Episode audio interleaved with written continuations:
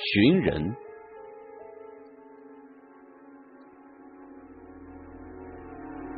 张巡每天吃过晚饭，都要看一看当天的报纸。窗外已经暗了下来，台灯的光清清白白，空旷的客厅里只有他一个人，以及他翻动报纸的声音，哗啦哗啦的。有那么一刻。他停了下来，朝电视瞟了一眼。电视机关着，屏幕黑乎乎的。他不知道为什么突然要看他一眼，也许只是一个下意识的动作。可是接下来，他的心神就不再踏实了，也说不清为什么。他点着一支烟，继续翻阅报纸。不过，那密密麻麻的文字已经不再进入他的大脑了，变成了一个个象形符号。他看到了一个巡逻的“巡”字，马上联想到了自己。他宽脸宽身，却瘦骨嶙峋，和他的名字很相似。接着跳进他眼帘的是一个“死”字，他的脑海里马上浮现出了一个丧气的场景。一个人平平的躺着，像枯树一样僵硬，背部沉淤着一片血，他的双眼里塞满了棉花。他又一次抬头朝着电视机看了一眼，这一次，他看到了自己，那个他在黑乎乎的屏幕里朝他怔怔望着，像鱼一样诡秘。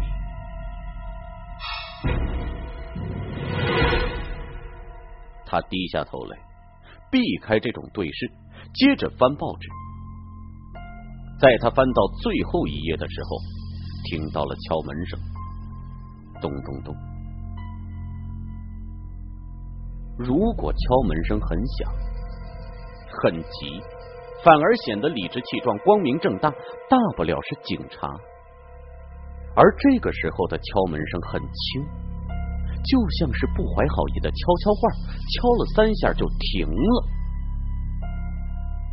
张巡放下报纸，蹑手蹑脚的就走过去，躲在门旁一动不动的听。过了好半天，敲门声又响了起来，还是那么轻，好像用的不是手指头，而是指甲。张巡把一只眼珠贴在了猫眼上，朝外看去。楼道里竟然是一片漆黑，看不到敲门人的模样。他没有开门，也没有搭腔，继续等待。他希望这个敲门声自消自灭。又过了好半天，门外的人再一次用指甲敲门了，啪啪啪。张巡哗啦一下拉开了门，楼道里的感应灯悠悠的亮了。他看到门外站着一个陌生的女人，她穿着一条纯白色的连衣裙，上下都很细，像一根筷子，没有什么曲线。她的脖子很长，令人担忧的那颗脑袋稳固性。她的头发从两侧垂下来，像两扇门拉开了一条缝，露出了一张脸。这张脸几乎和裙子一样白，而她的头发黑的不像是真的。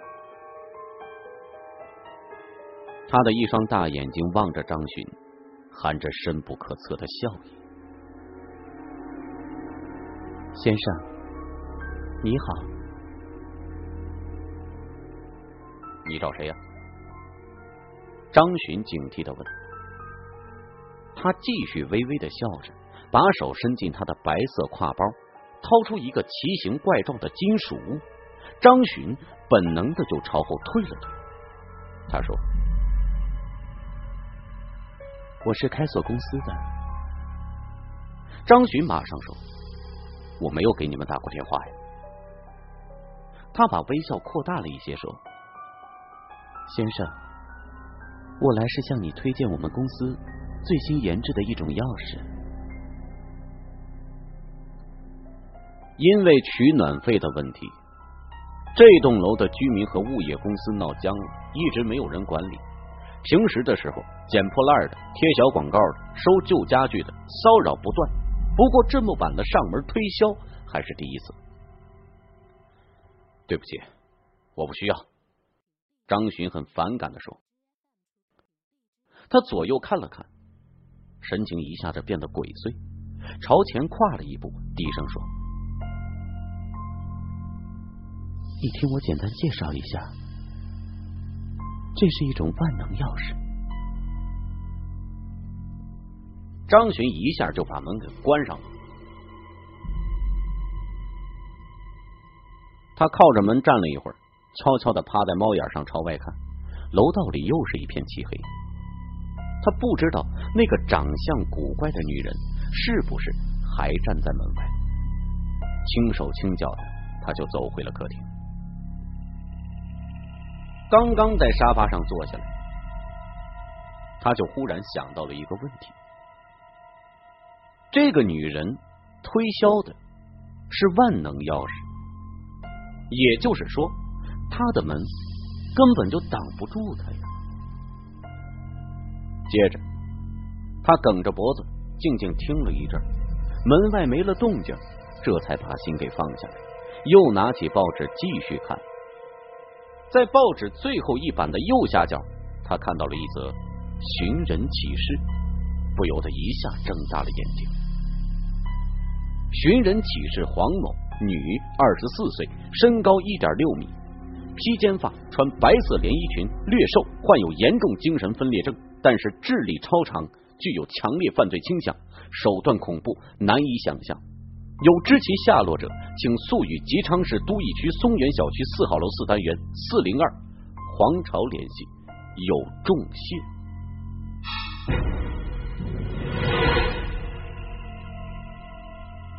张巡呆了，刚才那个女人会不会就是这个黄某呢？张巡在长野市，离吉昌市几百公里，这个精神病为什么跑到了长野市？为什么偏偏敲响了他的门？手段残忍，难以想象。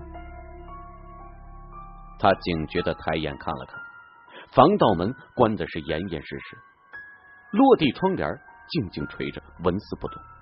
他站起来走过去，突然把窗帘撩开，什么都没有，只有窗外一片明朗的夜空。回到沙发上，他再次阅读这则寻人启事，越琢磨越觉得奇怪。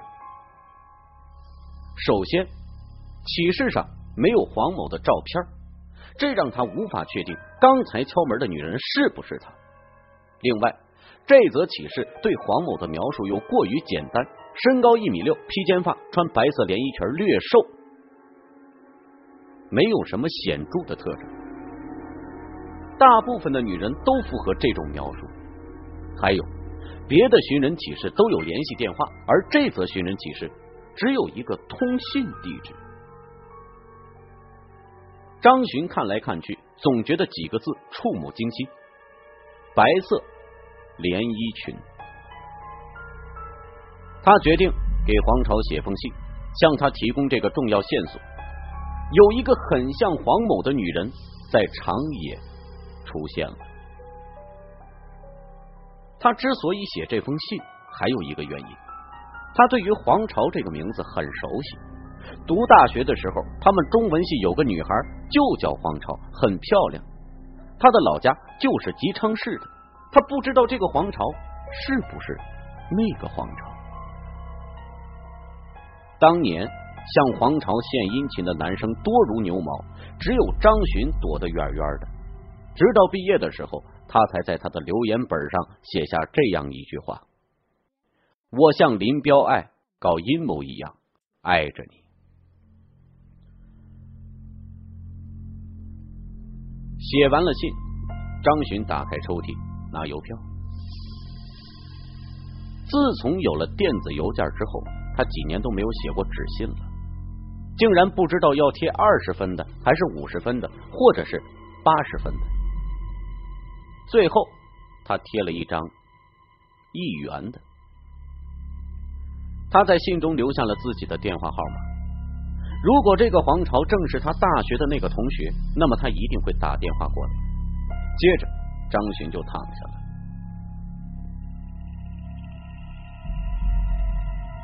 大约半夜的时候，他隐隐又听见了那鬼鬼祟祟的敲门声，一下子又坐了起来，心中的愤怒陡然覆盖了空觉。他又来了。张巡披衣起床，轻轻走进厨房，拿起一把菜刀，然后又轻轻走到门口，静静的听。啪啪啪，那长长的指甲又敲了三下。张巡横下一条心来，猛地把门给拉开，却一下子傻住了。光线幽暗的楼道里，只有一条白色连衣裙像人一样站着。他手中的菜刀哐当一声掉在地上，这个时候，他忽悠一下就醒了过来。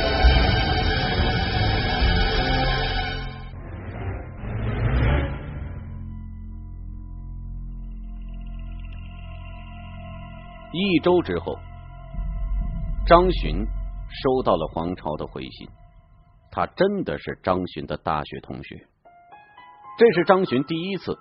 见到他写的字，和他的人一样，很漂亮。毕业之后，张巡已经和他三年没见面了。他记忆中的他还是大学时代的样子，美丽、清纯、宁静，这些气质从字里行间显露出来。黄巢毕业后被分配到了一家工厂，他没有去，而是应聘进了一家外企公司做文秘。他说，黄某是他的妹妹。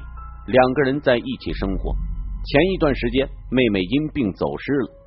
他告诉张巡，他见过的那个女人肯定不是黄某，因为他妹妹的脖子并不长。张巡觉得这是一次奇巧的缘分，说不定通过这一则寻人启事，他和黄巢之间还会发生一点浪漫的事情。有一点很奇怪，黄巢在信中依然称他妹妹为黄某，也许他是不想让张巡知道他妹妹的真实姓名。从此，两个人就开始了书信往来。黄巢的回信总是显得迟缓一些，因为每次张巡接到黄巢的信，都十分的激动。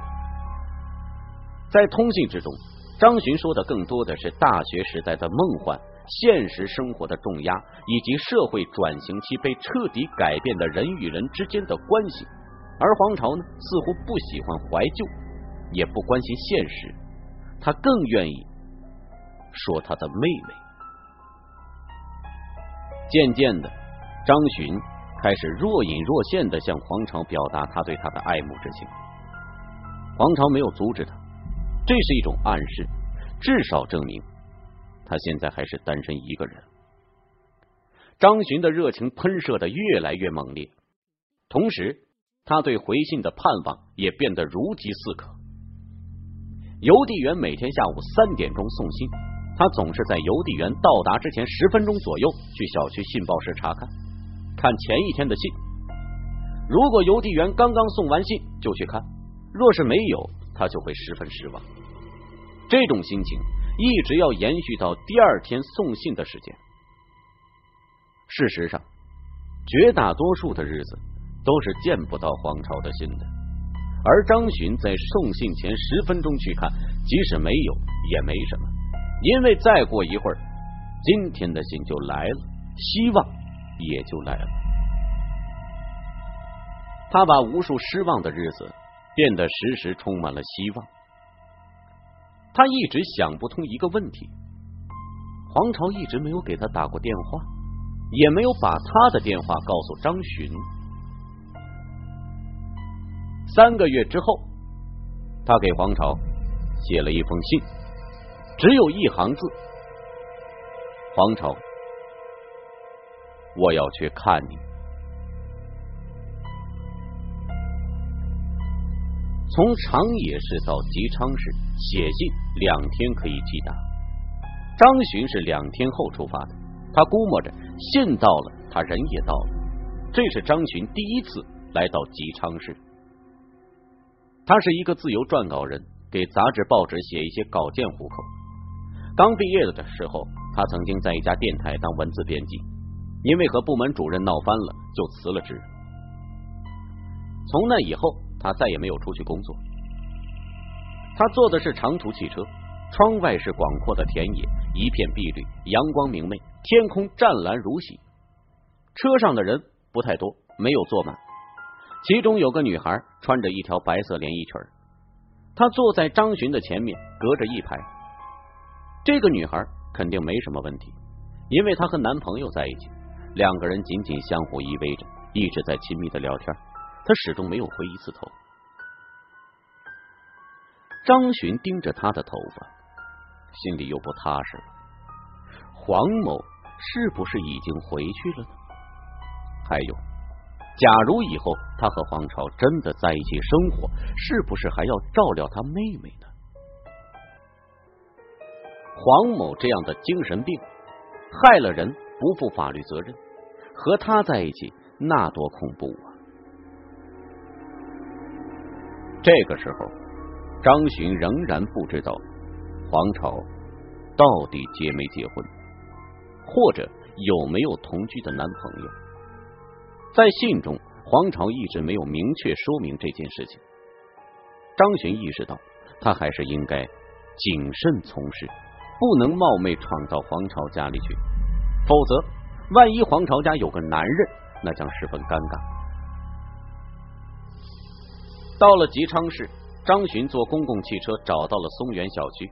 他来到四号楼前，在四单元里转了一圈，又走出来，坐在了楼下的花坛旁，静静的朝上望。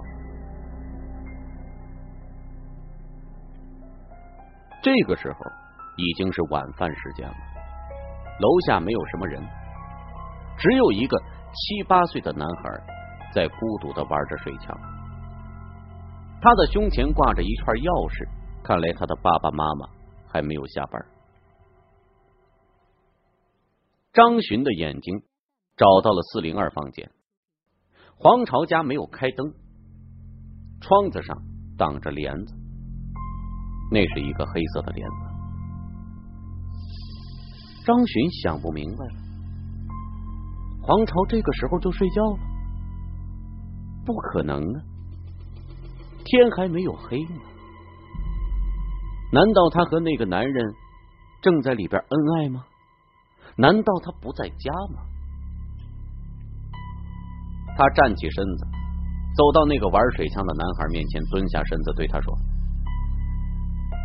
小朋友啊。”男孩警惕的看着他。他掏出一支精致的圆珠笔，递给他，归你了。男孩没有接，他很成熟的说：“你要我干什么？”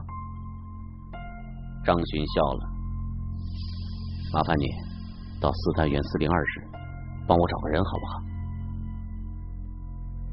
男孩说：“我不去。”接着继续玩水枪。张巡又掏出一张五块的钞票，递向他，什么也没说。男孩迟疑了一下，把钱就接过来，老练的捏了捏，似乎在检验是不是伪钞，然后小心的装进了口袋，说：“男的，女的呀？”张巡说：“女的，黄阿姨。”男孩拔腿就朝四单元跑去。很快消失在了黑黑的门洞里。